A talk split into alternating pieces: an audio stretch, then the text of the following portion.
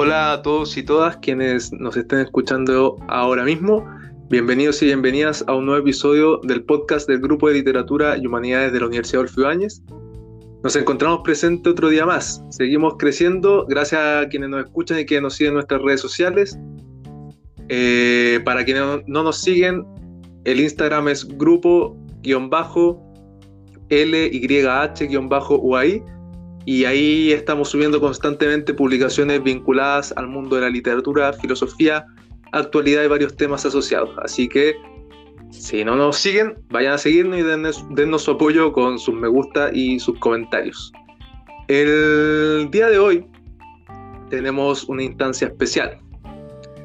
Tenemos la presentación de un libro.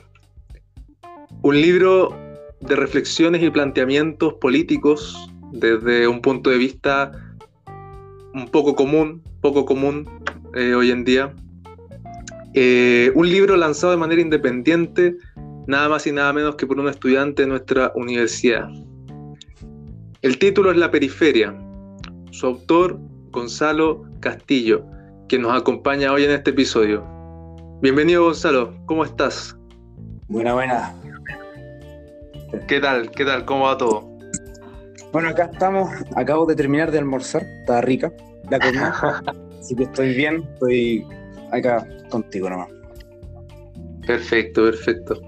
Bueno, eh, Gonzalo, tú estás actualmente, bueno, en la universidad, estás estudiando ingeniería comercial, ¿cierto? Así es, ingeniería comercial, estoy en, o sea, en cuarto año, pero 4,5 más bien. ya, perfecto, perfecto. Eh, bueno, eh, Gonzalo, comenzar preguntándote quizás lo que uno podría adentrar un poco ya ir pensando en, eh, de este libro. Em, la periferia, el título que tú le das eh, a, este, a esta obra tuya y preguntarte un poco de, de dónde nace el nombre, por qué, por qué le pones la periferia al final.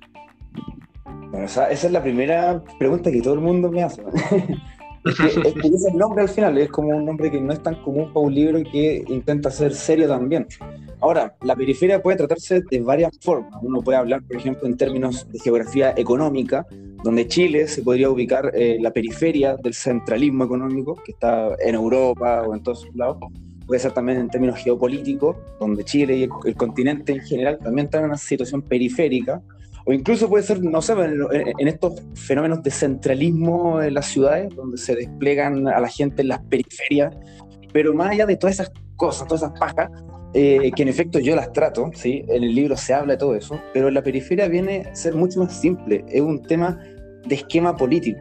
O sea, ya saturados el, el liberalismo, que ya está en la izquierda, en la derecha, arriba, abajo, en todos lados, nosotros vendríamos a ser periféricos porque estamos en la periferia del esquema político. O sea, no seríamos de tercera posición, no, no seríamos de izquierda, derecha, no, estamos en la periferia, estamos al borde del mundo, afuera del mundo, por así decirlo. Somos como los marginados. Ahora, lo ideal es que el día de mañana no seamos tan marginados, pero actualmente lo estamos. Así que el, título de la periferia tiene que ver con eso, con un tema de esquema más que nada. Perfecto. Y, el, símbolo de la portada que, también llama, llama bastante la atención. Bueno, ese símbolo eh, viene, o sea, yo lo adapté completamente, porque originalmente un logo de un grupo sueco que se llama Batain, pero ahora viene a ser una especie de perro, ya no es un lobo, es un perro, intenta ser un perro quiltro, de hecho, y un perro, bueno, en realidad es porque es lindo más que nada. Es un perro bien enojado, rabioso, porque no le gusta lo que ve. Y encuentro que como que refleja bien al final el, el título que, que al final como un juicio. O sea, es un perro que está enjuiciando, que está como denunciando. Y es por eso que el libro se llama El juicio de los protocolos del abismo porque, bueno, un juicio al final, es una crítica completa y está muy enojado el perro. sí, así se, se, puede ver. Y, y, bueno, yo me imagino, bueno, ahí obviamente revisé el libro y, hay, harta, hay harta crítica, ¿no? Como tú dices, hay harto esto de periférico. Em, y yo creo que, bueno, nos va quedando, bueno, con la explicación queda igual bastante claro y con lo que vayamos conversando ahora probablemente nos va a quedar aún más claro.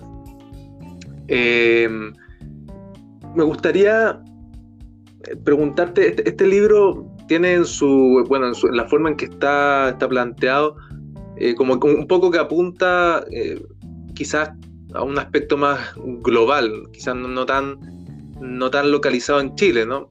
Y también tiene obviamente aspectos de Chile, pero este aspecto global como que quizás puede ser que el libro estuviese dirigido más a un ámbito mundial y, o, por lo menos de que abarque muchas otras sociedades. Entonces me gustaría preguntarte, ¿a quién dirías que está dirigido tu libro? ¿Si a, la sociedad chilena, a la sociedad en general que están pasando por, por procesos ¿no? hoy de, replanteamiento de política y, de la institucionalidad?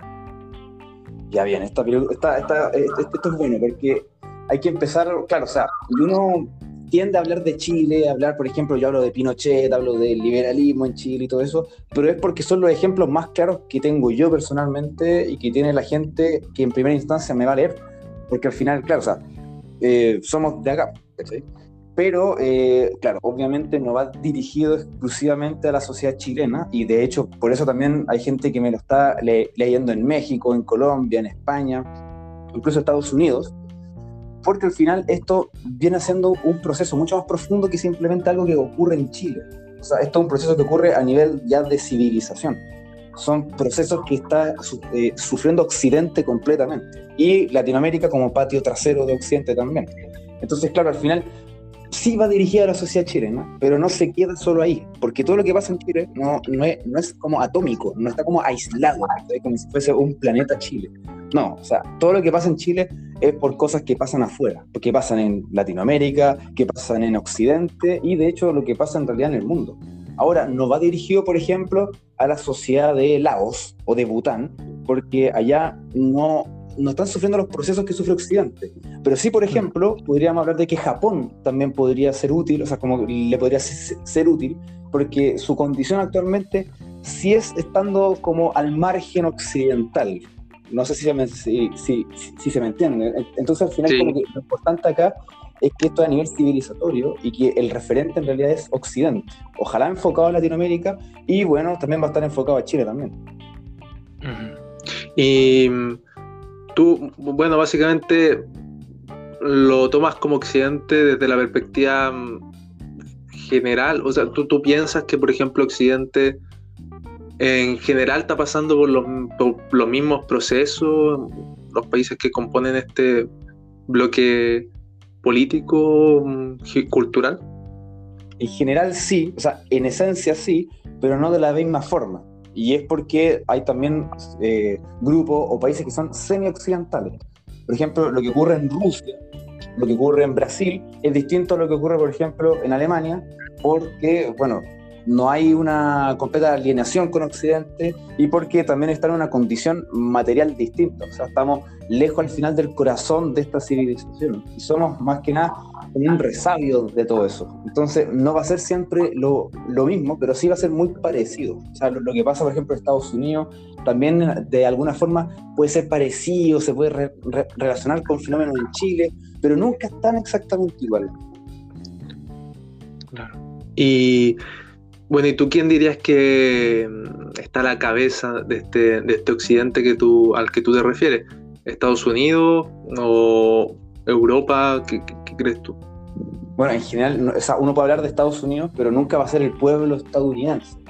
Pero en general yo creo que los países que llevan la batuta eh, sería el Reino Unido, Estados Unidos, y por otro lado, aunque no sea occidental, eh, Israel, por un tema geopolítico.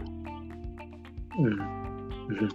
Ahora también hay que entender que, o sea, que, que, no es solamente como el, o sea, acá también hay un proceso empresarial, bancario, político en términos de partidos, entonces tampoco es que sea un país completamente, o sea, dentro de los países también hay disidencias, distintas hegemonías, entonces esto siempre va a tender a ser más complejo que simplemente echarle la culpa a un país, ¿me entendí? claro, comprendo, comprendo, ¿no? Como está, igual la lógica, ¿no? Típico uno escucha el, imperialismo, el, el, imperialismo yanqui, que es como lo, que se escucha muchas veces en el discurso, que puede tener ciertos aspectos de, de realidad, pero no es la totalidad del problema. Exactamente, o sea, es más complejo que solo eso.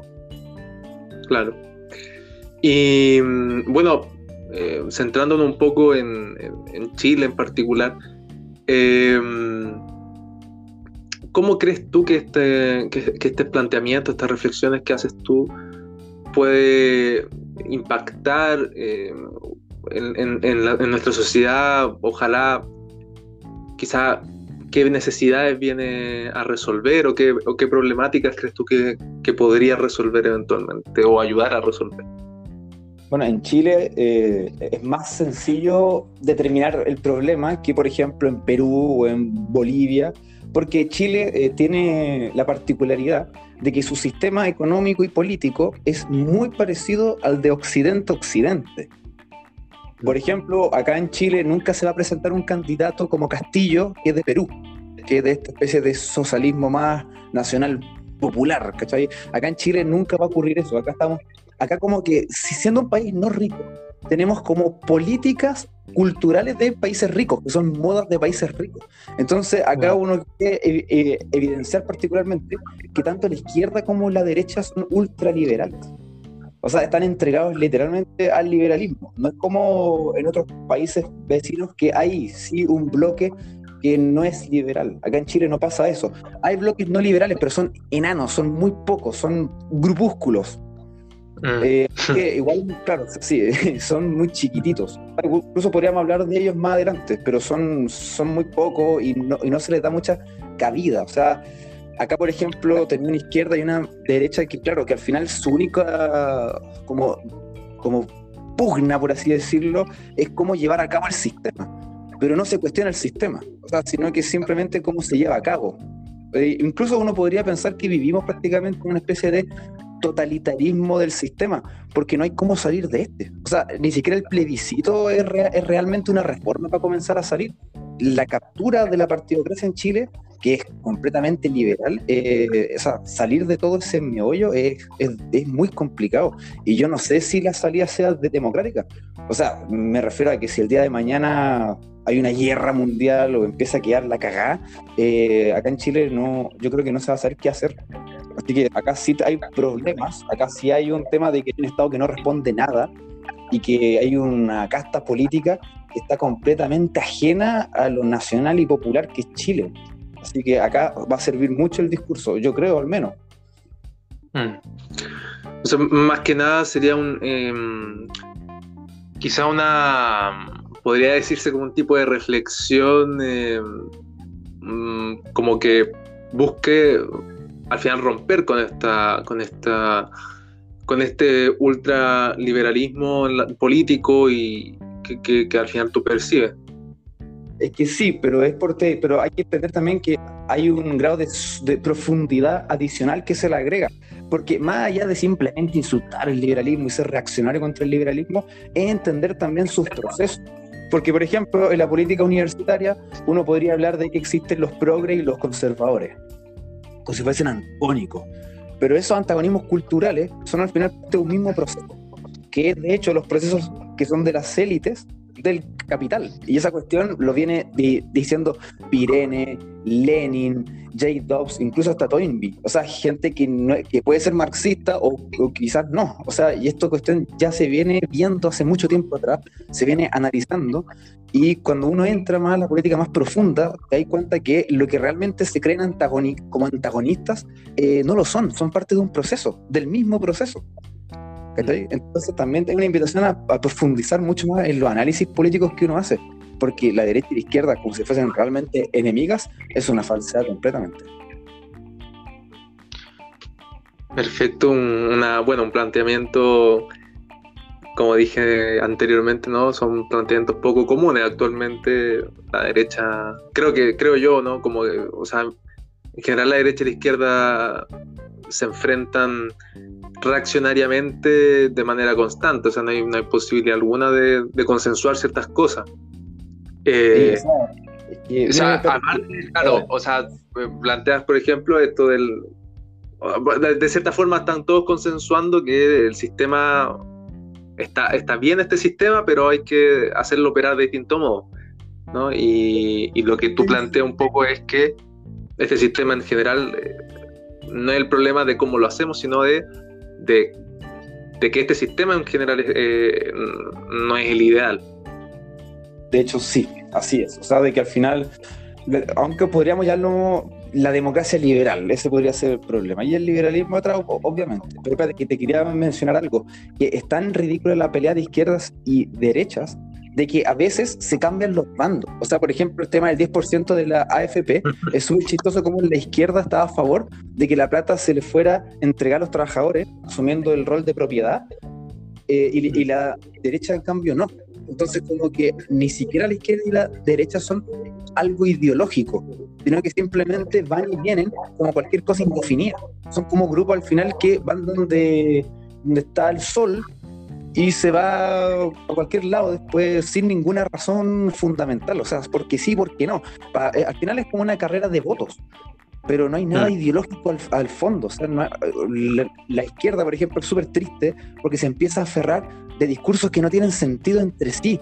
O sea, empezar a agarrar cosas del ecologismo, después hablando de la inmigración, después hablando de un montón de, de temas que no tiene idea cómo realmente se pueden unir o no. O sea, completamente indefinido todo. Eso habla también de un mundo que se está acabando, porque no hay oposición a nada, ni siquiera hay una propuesta real. Es como una especie de nihilismo político eterno. Es como súper triste en realidad.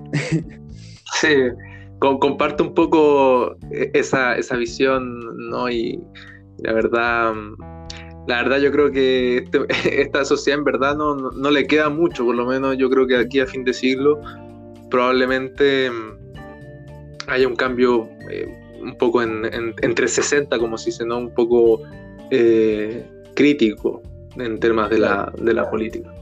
Y tú mencionas un aspecto que es el, aspecto de, la, de, lo ideológico detrás de los procesos políticos. Y me gustaría preguntarte, claro, ¿cuál es, ¿cómo consideras tú o, cuál es tu consideración de la, de la relevancia al final de la, de la ideología? Porque al final hay muchas personas que plantean que la ideología de hecho lo que hace es dañar los procesos políticos al eh, dogmatizar y al final eso constituye un quiebre en la, en la, reflexión de las personas. Pero me parece, me parece mm, apreciar que tú eh, valoras un poco ¿no? E, este tema ideológico. No sé si será tanto ideológico como quizá de, la, de la fortaleza como del Mm, como de, la fortaleza de las ideas, de, tener como ciertas creencias más firmes. Mm, mira, la pregunta que tú me acabas de hacer, de hecho, es la mejor pregunta que me han hecho en un podcast. Porque yo lo, yo lo hablo en un capítulo del tema de la tecnocracia, o sea, de reducir toda la técnica. Cuando alguien, por ejemplo, eh, un político, eh, mira, por ejemplo, yo me acuerdo de haber escuchado a Felipe Castro en 2017 hablar contra eh, Mayol, ¿cachai? Y empieza a mm. hablar de, hey, pero es que tú pones el dogma, la ideología, ¿cachai? Así como, eh, pero que ese es un error fundamental, porque lo que se asume ahí es que la realidad actual, que es liberal, es una realidad de la naturaleza. Y ese es el problema, de que cuando se cree, porque mira, en los 90, cuando muere el marxismo en Occidente y queda solo una ideología viva, que es el liberalismo, ya deja de ser una ideología, se transforma en un hecho real, en un hecho social. O sea, todo es liberal. Eh, y cuando todo se vuelve liberal, se cree que no hay ideología. O sea, que estamos viviendo una especie de la naturaleza humana. Pero no es así porque el liberalismo, la ideología actual, el capitalismo y todos estos fenómenos no se dieron por una mera praxis humana, se dieron por fenómenos súper puntuales. La reforma protestante, el calvinismo, la ilustración, el mercantilismo. Hay elementos históricos que todos son ideológicos, que derivan en el mundo actual, que está plagado de ideología. Entonces, cuando alguien viene a contrarrestar esa ideología, que es la creencia mundial, y empiezan a decir, no, es que eres dogmático, es que eres ideológico, pero tú también lo eres, solo que no te das cuenta. ¿Está De, de hecho, es tan así que uno cuando empieza, bueno, yo actualmente estoy en un curso de antropología económica y uno lee a Débora, a Polanyi, a un montón de estudiosos de la antropología económica y cómo empiezan a concordar que, de hecho, la sociedad capitalista o el, o el liberalismo occidental es una anomalía ni siquiera se, acerca a la naturaleza humana, o sea, es una anomalía completamente. La acumulación de capital, la libertad individual a estos niveles y toda esa serie de elementos y factores, como por ejemplo el progresismo lineal, la tecnofilia y todas esas cuestiones que uno cree que es la naturaleza humana, son realmente anomalías. La mayoría de las, de las civilizaciones o de las culturas que hubo en la, en la Tierra no se comportaban así. Y ejemplos hay muchos, incluso hasta el día de hoy. Por ejemplo, en Cascadia, ahí entre Canadá y Estados Unidos, todavía se juntan grupos nativos a todos los años a quemar todo lo que les sobró, o sea, todo el excedente al final, toda la plusvalía. Ahora, ¿por qué hacen eso? ¿Por qué no la ahorran? Y es porque, eh, ahí uno puede, o sea, yo no les pregunté, pero hay un documental, ¿cachai? Y los que más, como escuchan del tema, empezaban a decir que si un pescador no pesca el siguiente año porque ahorró, puede perder su habilidad de pesca.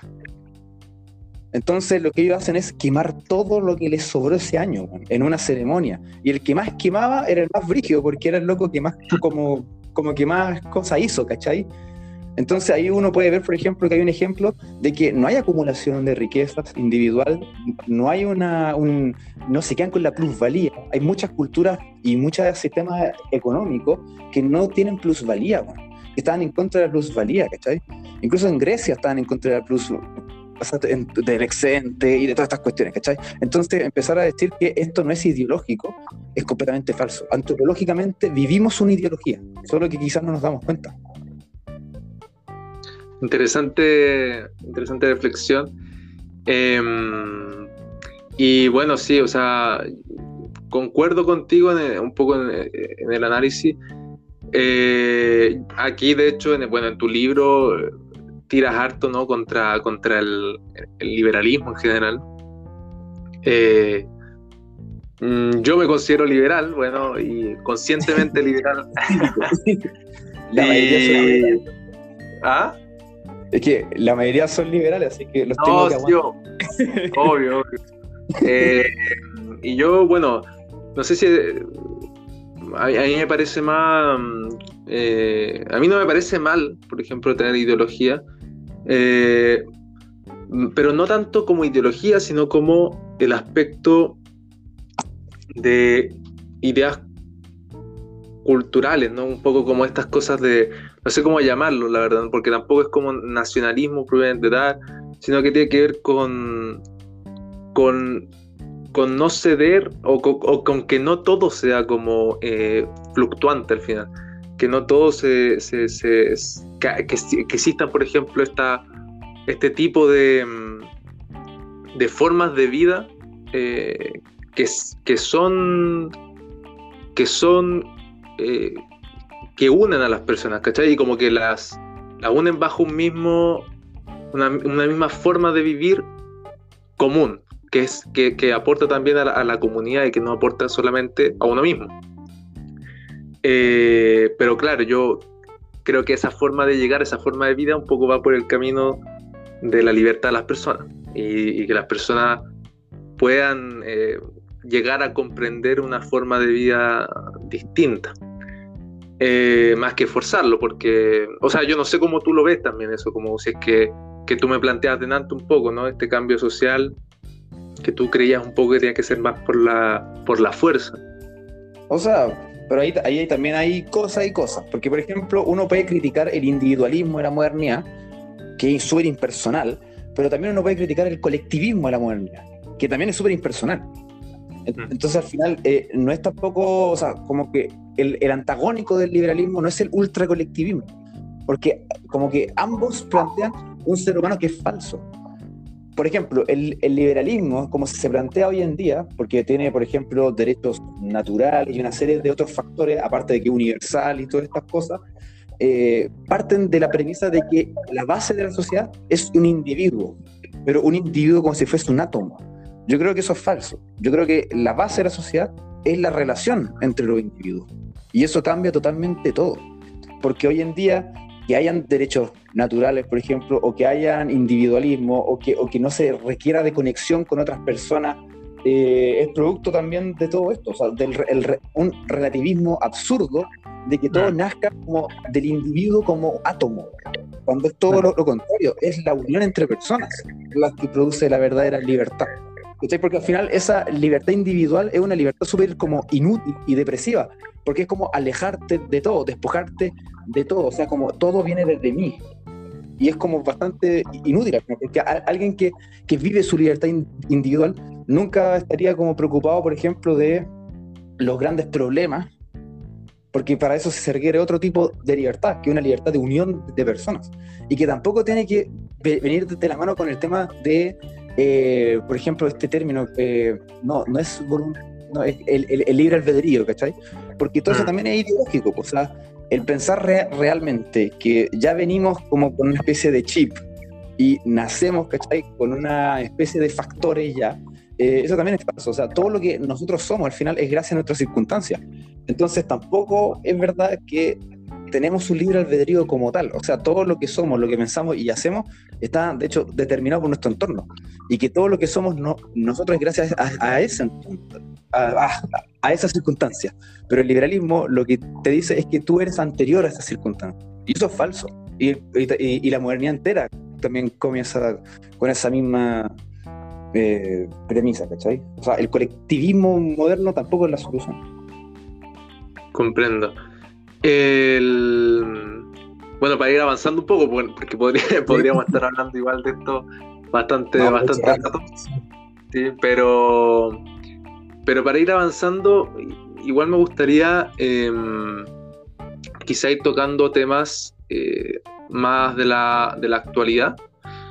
Eh, y bueno, me imagino aquí que va, vas a tener harta crítica, eh, que es con el tema del, proceso constituyente, que bueno, esta semana que viene son las elecciones. Eh, y me gustaría saber cuál es tu opinión, bueno, respecto a todo este proceso, un poco en general, y también a, qué, esperas que, que, suceda con eso, que, ¿Crees que nos va a llevar a algo? ¿Crees que eh, va a ser algo como quizás aceleracionista de, otros procesos? Eh, ¿O en verdad no va a significar nada en absoluto? Está bien. O sea, mira, yo me acuerdo que el 15 de noviembre del 2019, eh, tanto Piñera como la casta de la partidocracia hicieron lo que llamaron el Acuerdo por la Paz, que vendría siendo como el pacto social pero no el pacto social que Chile necesitaba, sino que el que la casta política necesitaba para sacarse la insurrección de encima. O sea, yo entiendo que este proceso desde, su cimiento está corrompido, Para lograr, eh, bueno, una reforma, sí, ya, pero es una reforma más dentro de todas estas lógicas y dinámicas que existen desde 1990, más, más o menos en Chile, y que de hecho beneficia a los de siempre. Ahora bien, eh, está la prueba, el caso, y esto igual fue una instancia democrática y siempre las instancias que son así son positivas en general, o sea, tanto puede ser por el simbolismo, el mensaje que trae, ¿cachai? Porque hay una cuestión clara que es que Chile quiere cambios, o sea, no me acuerdo cuánto fue, fue 78%, no me acuerdo, pero le ganó no, Grecia el rechazo, ¿cachai? Y bueno, y aunque no se sabe con claridad cuáles son esos cambios que se quieren, porque me imagino que se van a ver ahora o durante el proceso, eh, bueno, yo también voté a prueba porque no soy carerraja tampoco, o sea, yo no propongo nada distinto, entonces tampoco yo, yo me creo con ese cuento de mediocridad política que es yo no voto, me organizo, ¿cachai? Sino que no, o sea, hay que ser parte reformista de, de esto, hay instancias que hay que aprovechar, sí, pero el problema cuál es? Que, bueno, que no va a cambiar creo que mucho, o sea, que, me hablen de un capitalismo con rostro humano, que al final la, exactamente la misma sociedad, exactamente el mismo modelo, pero que se le regalen dos o tres derechos a la gente, esa cuestión no soluciona en nada, aún más porque ni siquiera saben cómo van a financiar esos derechos, porque mucho se habla del capitalismo a nivel privado individual, pero no pasamos por alto que el, FMI y el Banco Mundial endeudan países también, y eso de hecho beneficia al banquero y a todos esos grupos. Entonces, claro, al final... Eh, no creo que vaya, a cambiar mucho. Yo creo que Chile puede endeudarse más, va a depender de las políticas que empiece a tomar. Lo que sí sé es que va a seguir siendo liberal y no va a cambiar mucho en, lo fundamental. Falta demasiado para eso. O sea, yo me doy 15 años para que recién empiece a, pasar algo ya más, más o menos serio. O sea, para que la gente despierte, eh, pucha, o sea, falta harto. Ahora, si tú hablaste del aceleracionismo, eh, más allá de lo que uno opina, ¿no? De todo eso, eh, igual es verdad que si se hace este proceso y falla, o se hace, se resuelve y que está todo igual o peor, eso sí es caldo de cultivo para una insurrección aún más grande. Yo soy de los, que de los, de los que creen y estoy convencido de que la insurrección, que es, o sea, la, la de verdad, aún no, aún no llega. Falta mucho todavía. O sea, lo, lo, que vimos el 18 de octubre fueron lo que yo llamo en el libro los destructores. Pero falta mm. la insurrección de los creadores, que son los que producen los cambios. Porque al final esta insurrección de los, de, los destructores sirve al final no como anestesia, sino que como síntoma. Hay un síntoma de descontento, pero no, es, nada orgánico, no es nada como organizado realmente, son meros síntomas, síntomas y reacciones. Pero falta crear, po, y para eso falta. O sea, una insurrección que, que, de gente que está organizada y quiere crear y sabe lo que va a hacer, eso, para eso falta mucho. Eso que, que, creo yo solía pasar más igual eh, antes, ¿no? Como igual los procesos eh, un poco, entre comillas, revolucionarios, los procesos eh, de cambios sociales muchas veces también eran liderados por gente que era considerada como intelectual o gente que al final eh, pensaba ciertas cosas, ¿no? proponía una nueva forma de ver estas sociedades y justamente, no sé, por el cambio, por ejemplo, desde la, un cambio clásico, pero que ejemplifica bien a lo que me refiero es este cambio que, de la monarquía, pasar a ser a, las repúblicas y a los estados. Eh, no fue solamente la gente que, claro, fue produjo desmanes ¿no? y incendios y hacer el, síntoma ¿no? del, del, problema, sino que esto que fue la, bueno, lo que tú un poco quizás está en contra de eso, pero al final, bueno, de la gente de la, de la ilustración, ¿no? Y, el tema de lo, de lo que se podría llamar como liberales de clásicos y, que al final propusieron toda una nueva forma de ver una sociedad igual. Em, eso falta, creo yo, ¿no? Como actualmente falta más, quizás, más pensamiento, más, más, que, más que el mero hecho de de la acción como física. Sí, igual, igual voy a hablar un tema sobre la ilustración. Claro, o sea, evidentemente soy contrario a la ilustración, pero en términos históricos yo no podría estar en contra de la ilustración. Si yo, por ejemplo, hubiese estado en esa época, probablemente yo hubiese estado con Robespierre. ¿Cachai? O sea, yo, yo hubiese sido de ese bando probablemente. Así que, claro, o sea, en ese sentido sí. Y hoy en día, claro, las dinámicas cambiaron, el mundo cambió y ahora hay al menos a mí me toca estar en contra de todo eso, eh, mm. porque siento que está agotado. Y claro, en el sentido que tú hablas de que falta un orden, en el sentido de que falta un grupo organizado, falta un, nuevo intelectual y todo eso, claro, eso es totalmente cierto. Y es, como uno cuando empieza a cachar que existen alternativas y todo esto, te encontrás con mucha gente que es como nostálgica, como que es muy idealista, en el sentido de que tenéis grupos anarquistas, grupos tenéis marxistas, tenéis incluso fascistas, ¿cachai? Que están en contra de, todo esto, y, pero ellos se quedan en el pasado al final, ellos no, no entienden que el mundo cambió y que el mundo no mm. solo cambió, sino que realmente se reacomodó completamente, especialmente después de los 90.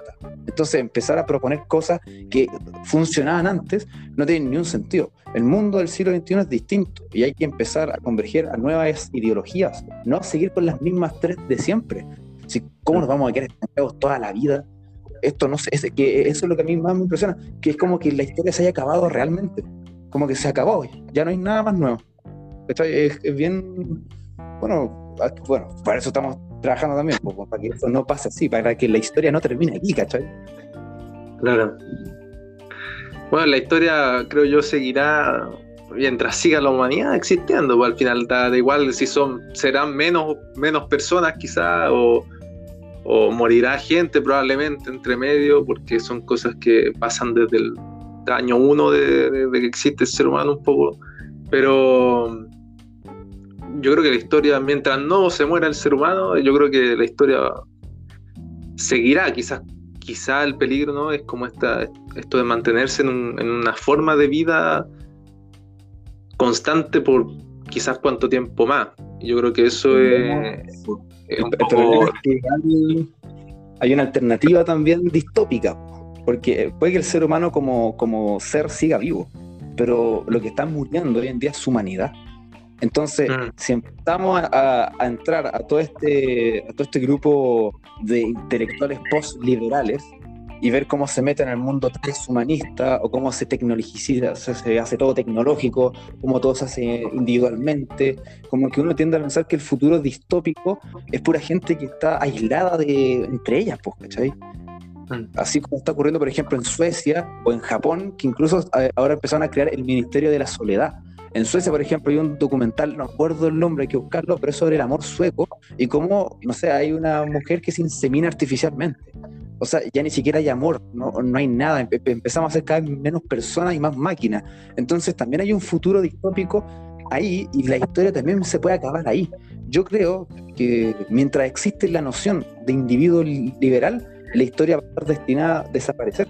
Porque para que haya gente, o sea, para que haya historia, tiene que haber vínculos, no, no gente aislada o que se quiera aislar o que, o que crea que existe en sí misma. Eso es un, es un problema súper grave porque la historia puede que se acabe con el ser humano vivo y eso es muy triste.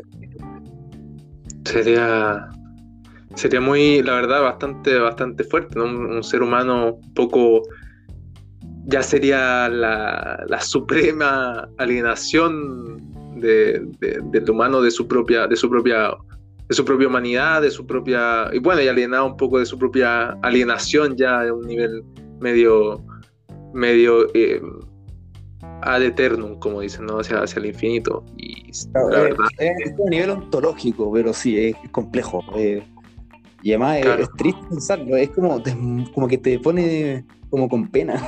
a mí al menos, cuando yo, yo, escribía, yo terminaba mal a veces. Mm.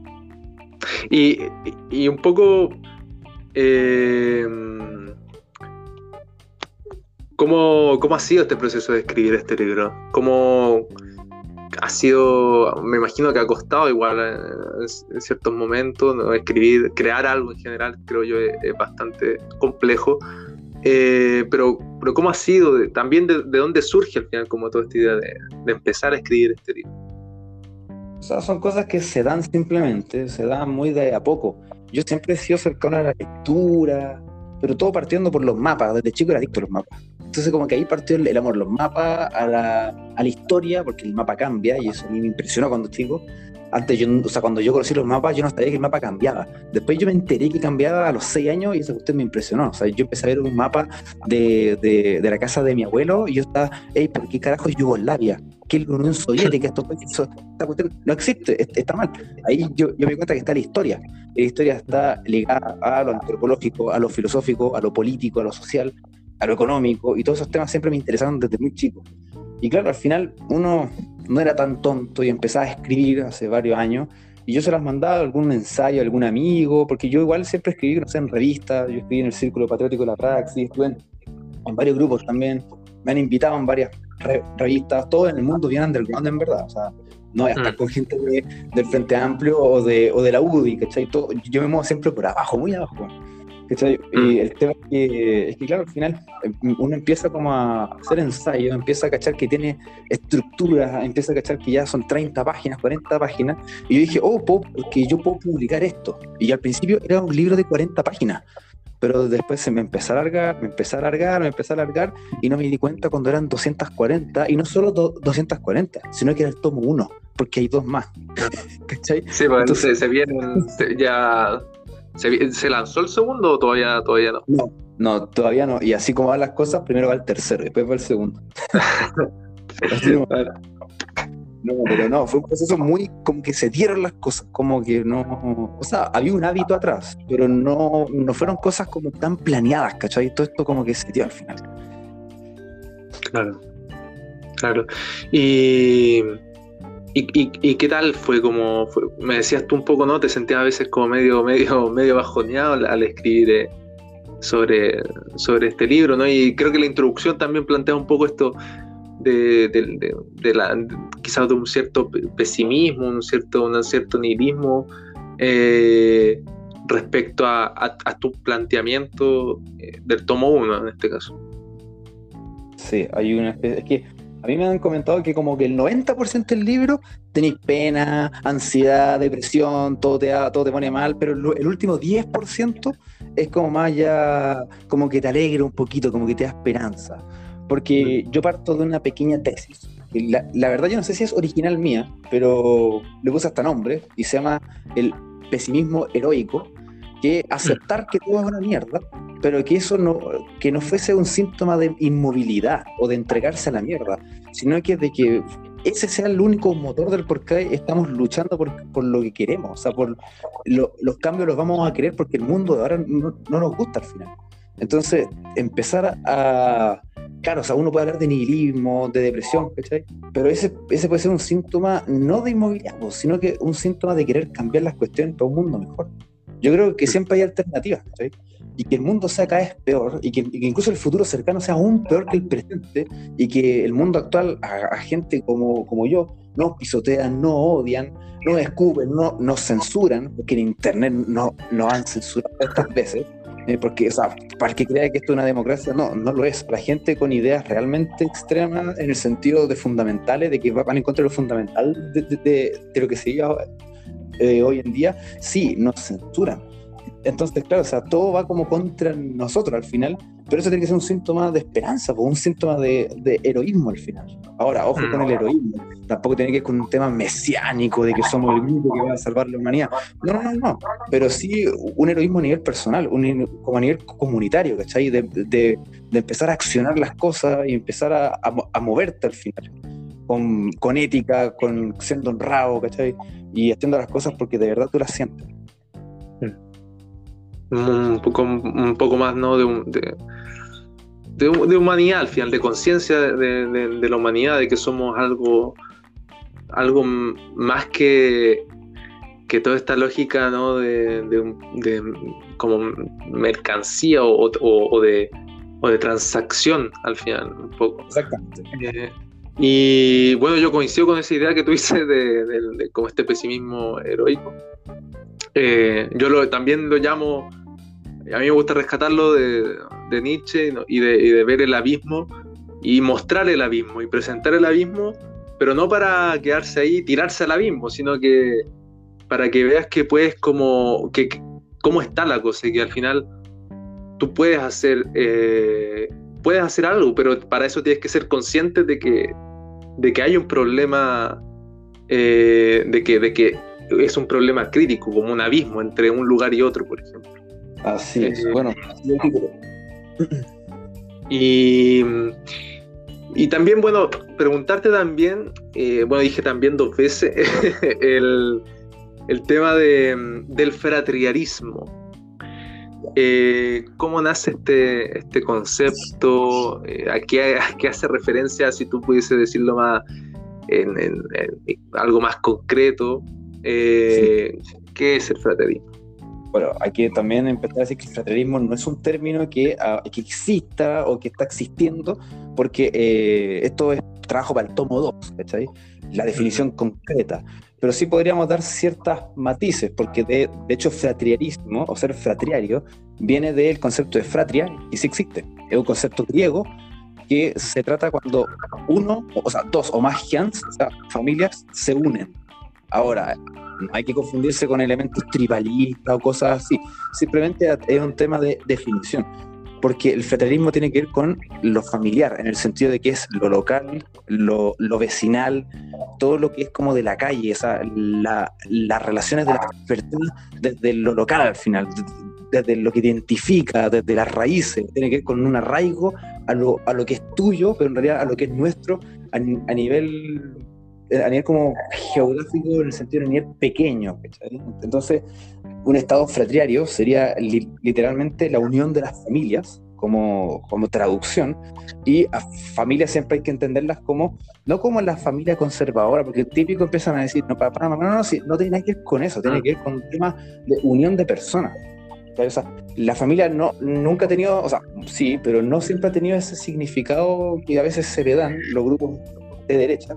Yo al menos acepto más de familia, eh, pero, pero este, este, enfoque es distinto, tiene que ver con tema de unión de gente en lo local.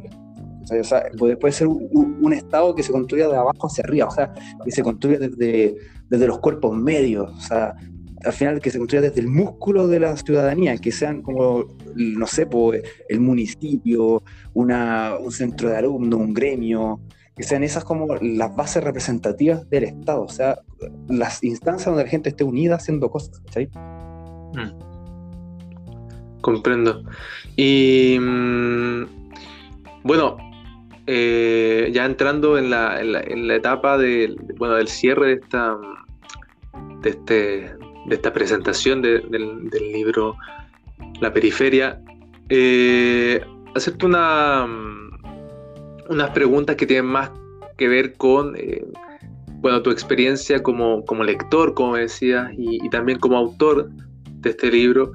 Eh, fue el mes del libro el mes pasado y, y, nos gustaría preguntarte desde, el grupo de literatura y humanidades ¿qué autores recomendarías a, quien esté interesado en, leer, em, leer la, periferia? Si que, primero, si es que crees que debiesen leer a alguien, no sé, antes de, poder tener eh, un acercamiento a este libro, o este libro como un acercamiento a esos otros autores. Y, cuáles han sido los más influyentes para, desarrollar esta visión que presentas en tu libro? Bien, o sea, mira, partiendo por lo, por lo último, la, la, gracia que tengo yo ah, es que yo no leí como, una, como un tipo de autor, sino que como que todos los autores que yo leí son inconexos entre ellos. Por ejemplo, por un lado podéis ver eh, temas sociológicos, antropológicos, y tenía Bauman, Lipovetsky, Bülchenhan, Fischer, Debord, pero también por un lado más político tenía Marx, a Lenin, pero también tenía Debermas, Ho Chi Minh, Primo de Rivera, pero también, por ejemplo, el anarquismo, como los hermanos Vagón, Kropotkin. Entonces, incluso desde el lado ya más feminista, aunque ella no es feminista, eh, Koyontai, eh, eh, como que al final entre ellos no hay mucha conexión. Y, y, el, al final el trabajo mío es conectar. Ahora, si, ahora mira, yo no sé si es necesario leer algo antes que el mío, porque igual construí el mío modo introductorio, no, no solamente al tomo, sino que es una introducción a la política profunda.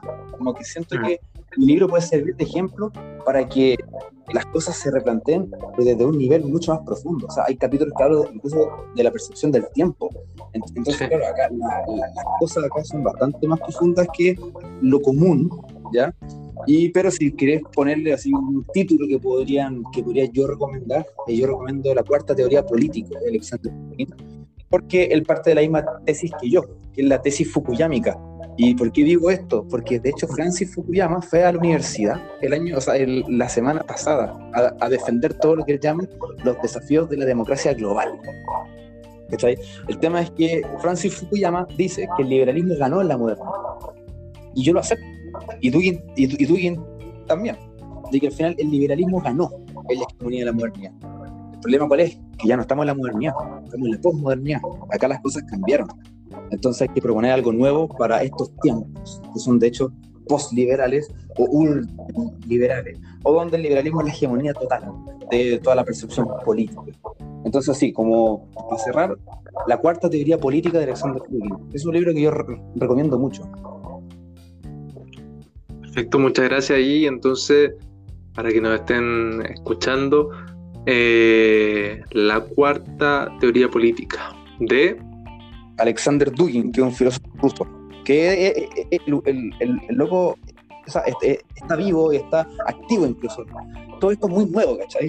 La cuarta teoría, formular el fatalismo, todo esto es novedoso, todo, todo esto es de ahora.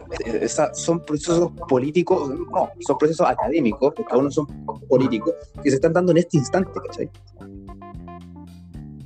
Es un poco el, quizá el, presagio ¿no? de, este futuro que va a cambiar al final. ¿no? Yo creo que, yo creo que hay varias personas que deben estar en esta misma en este mismo pie al final, de, sentir este como el, quizá el, liberalismo se ha instaurado como un régimen un poco globalista y, y que ha inundado un poco cada, cada espacio de nuestra vida hasta no ser consciente de ello. Yo creo que eh, es una, una, toma de conciencia que se está empezando a, tener y que hay que, que hay que impulsarla porque siempre bueno siempre puedo tener la reflexión yo por mucho que sea me considere liberal yo creo que eh, es importante que la gente reflexione desde su libertad de la, de la forma de vivir que quiere, que quiere tener y para eso tiene que ser consciente de la en la que está.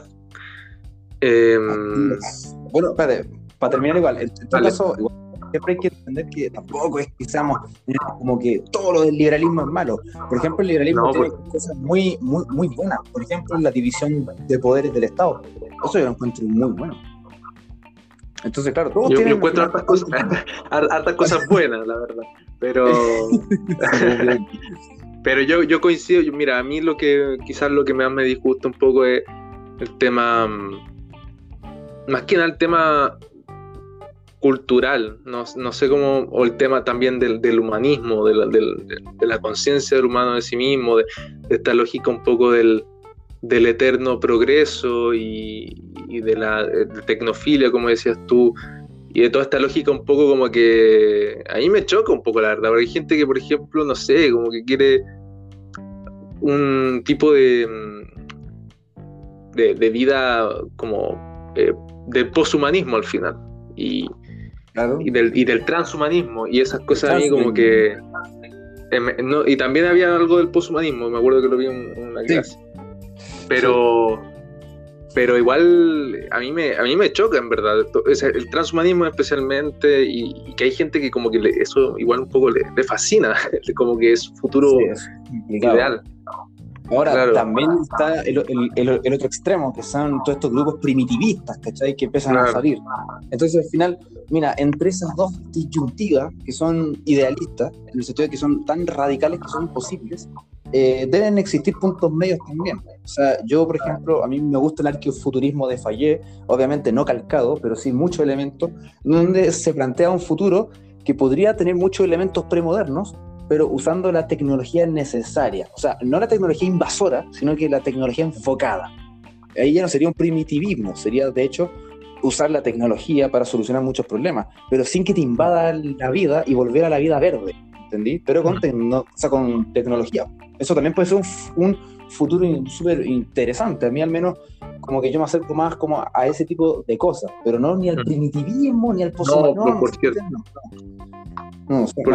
no, no, no, definitivamente. y, bueno, eh, para también ahora ya para ir cerrando, eh, ¿darías algún consejo a, nuestro oyente respecto a cómo empezar y terminar una obra? Sí, ya, bien, o sea, me imagino que esta es la última, ¿no? Sí. Ya, ya. Mira, en realidad el comienzo yo diría que es solo atrevimiento. O sea, uno comienza redactando pésimo, fome, desordenado pero todo esto es pura práctica. Se empieza a afinar escribiendo y se va mejorando de a poco. Siempre esto ayuda para, para, que te lean, a ver si se entiende, qué cambiar. Ahora, el hábito se genera como cualquier otro hábito, o sea, será una costumbre. Y si es que escribes algo que te gusta mucho, va a ser sencillo generar ese hábito porque la vas a estar jugando. Entonces, que escribas algo que te gusta, yo creo que es un motor fundamental para escribir un libro. No es una tortura al final. Y y bueno, pero lo, más importante es cómo terminar el libro. Eso es lo más difícil. Porque cuando ya generaste el hábito, ya te está saliendo todo bien, eh, siempre pensáis que voy a agregar algo nuevo. Entonces, como que nunca lo puedes terminar. Incluso hasta el día de hoy ya se me ocurre cómo ponerle web nueva. Esto es una mm. trampa. El libro tiene que finalizar alguna vez. No puede ser. Entonces, hay que saber cuándo parar y hasta cuándo estás dispuesto a estar equivocado eso es súper importante porque tu libro nunca va a ser perfecto, va a tener algún error, y no me refiero como un error de redacción, tener que pasa a decir algo que no es del todo cierto, ¿sabes? Y hay que atreverse también a equivocarse también, porque o si no, nunca lo vas a terminar. Mira, y, además, yo, yo tengo 23, ¿cachai? Y muchos autores comenzaron a escribir a temprana edad, y ellos sabían, en cierta forma, que su libro no iba a ser el gran bestseller del año, ¿cachai? Pero con algo se parte o sea, mi vida no acaba en lo que dice este libro, todo lo contrario, o sea, mi vida comienza al terminar este, este primer libro, ¿cachai? Entonces yo lo que digo es, bueno, atrévanse a equivocarse, atrévanse a ser dinámicos y, bueno, esto es voluntad y valentía. Bueno, y mucho tiempo también. Me imagino, y, constancia también. Y leer mucho también, porque ¿qué vaya a escribir? ¿cachai? Claro, totalmente, o sea, si uno no lee, es bastante difícil poder, poder generar algo nuevo desde, desde, este, desde, esta, desde este arte eh, ¿Algo más que quieras agregar? ¿Algún alguna tema? me imagino que puedo, o sea, puedo decir que me sigan y todo eso, ¿no?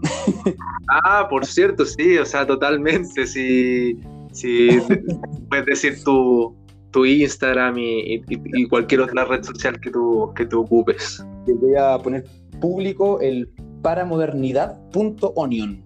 Y ahí yo voy a empezar a publicar hartas cosas, infografía y cosas así, con lo que se vive hoy en día, o sea, con los procesos sociales de hoy, los procesos filosóficos y políticos. Así que paramodernidad.onion, y ahí va a estar el link al libro que se descarga gratis por PDF. Perfecto, perfecto. Mm, para modernidad.onion, eh, para que no, que nos esté escuchando, y lo dejaremos de todas formas en nuestras historias. Eh, y también vamos a copiar el, link de, tu libro, si es que no es problema, eh, y lo ponemos en nuestra descripción del grupo, para que puedan descargarlo desde ahí y, y puedan leer este tremendo, tremendo libro de nuestro compañero al final, ¿no? co-estudiante de, la universidad. Em, un gusto, Gonzalo, haberte tenido. Eh, quizás nos volvamos a ver en otro episodio, ¿no? El tomo 2 o el tomo 3. Sí, yo apaño. Perfecto. Y, y eso, muchas gracias. Eh, muchas gracias a ustedes también que, esté, que estén muy bien, mucha suerte con, todos tus, con todos tus, eh, al final, actividades políticas y académicas. Eh, académicas sobre todo. Académicas, sí, también. Eh, para ustedes lo académico. Claro. Eso. Pues, muchas gracias. Muchas gracias a, quienes nos escucharon el día de hoy. Eh, gracias por escuchar este episodio, por seguirnos eh, en nuestro podcast, en nuestro Instagram. Repito, nuestro Instagram es grupo-LIH-UAI para que nos vayan a seguir y para que nos den sus likes en nuestras publicaciones. También repetimos el Instagram de nuestro invitado Gonzalo Castillo, en el que va a estar subiendo infografía respecto a temas de contingencia políticos, reflexiones, que es Un saludo y nos vemos en otro episodio del podcast del Grupo de Literatura y Humanidades de la Universidad Adolfo Áñez.